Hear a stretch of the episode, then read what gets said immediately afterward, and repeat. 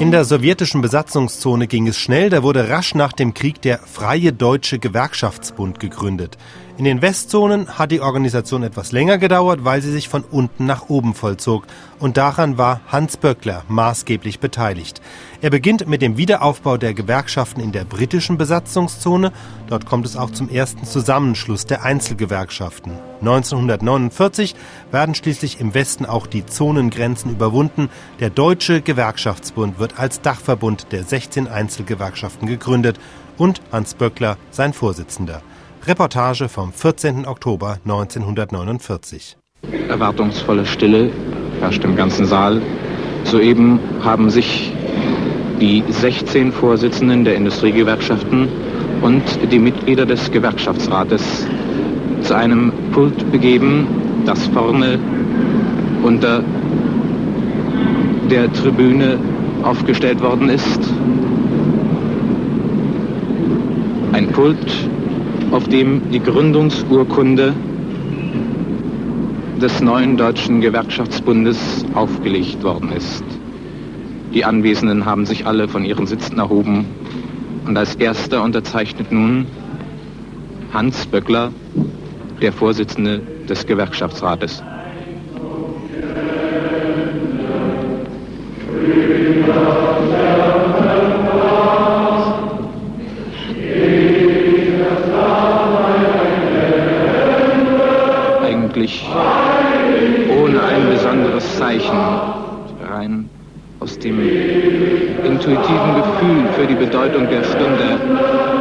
Haben alle Anwesenden nun plötzlich diese Hymne angestimmt, während der nun vorne am Unterschriftspult Unterschrift um Unterschrift geleistet wird.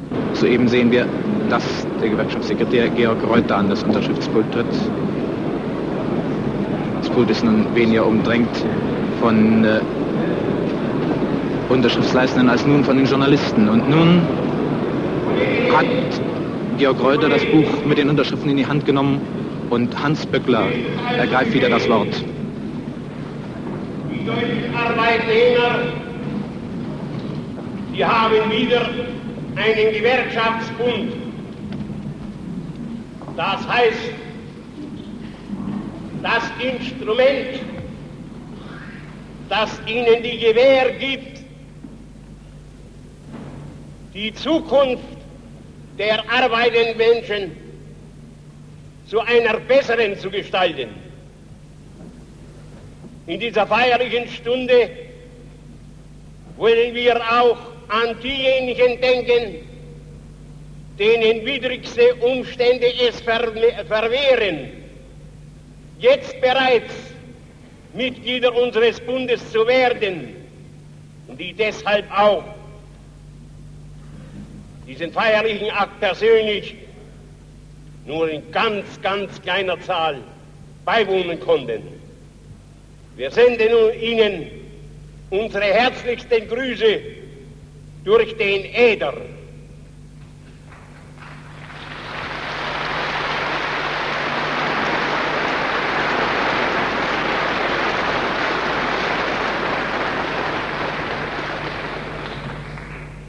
Unsere Freunde in Berlin, die Mitglieder der UGO sind es, derer wir in diesem Augenblicke gedenken. Im Übrigen aber, wir haben unseren Bund, von dem wir wünschen und hoffen nicht nur, von dem wir gewiss sind, dass er täglich an Stärke wachsen wird. Heute stehen die arbeitenden Menschen ohne Rücksicht auf parteipolitische und weltanschauliche Unterschiede in echter Verbundenheit zusammen. Wir haben den ehrlichen Willen, diese Gewerkschaft so zu gestalten, dass sie allen Arbeitnehmern künftig eine echte Heimat ist. Denn wir alle wissen oder empfinden es wenigstens, dass die Einheit und Einigkeit der arbeitenden Menschen der Kraftquell ist, aus dem zu schöpfen den Entrechteten und Enterbten immer möglich sein wird, wenn es gilt, ihr Los zu bessern durch den Kampf um einen größeren Anteil an den materiellen wie auch den geistlichen und kulturellen Gütern des Lebens. Das geistige Rüstzeug für diesen Kampf aber zu schaffen, ist Aufgabe dieses Kongresses. In einer getrennten Datei unseres Hörfunkarchivs ist ein weiterer längerer Ausschnitt der Rede Hans Böcklers erhalten. Darin wird er auch in seinen Forderungen konkreter. Die Hoffnungen, die die Arbeiter auf die Währungsreform, das heißt auf ein gesundes Geld gesetzt hatten, sie wurden leider nur zu einem Teil erfüllt. Die Währungsreform hat der breiten Masse nur einen kümmerlichen Rest der alten Ersparnisse belassen. Die Preise wurden, wo es nur irgend anging, in die Höhe getrieben und so die Kaufkraft der breiten Masse der Bevölkerung rasch abgeschöpft. Ein Bild, das sich bis heute kaum verändert hat. Eine solche, eine solche Entwicklung hätte man nach unserem Dafürhalten, wenn nicht ganz ausschließen, so doch zumindest in vernünftigen Grenzen halten können. Wir wollen weder mit Ihnen noch mit den besitzenden Schichten darüber rechten, ob eine liberale Wirtschaftsordnung unter bestimmten Voraussetzungen erstrebenswert ist oder nicht. In unserem armen Deutschland liegen solche Voraussetzungen jedenfalls nicht mehr vor, sodass wir selbst, wenn wir anders wollten, einfach gezwungen sind, vom Individualprinzip in der Wirtschaft zum Gemeinschaftsprinzip zu kommen.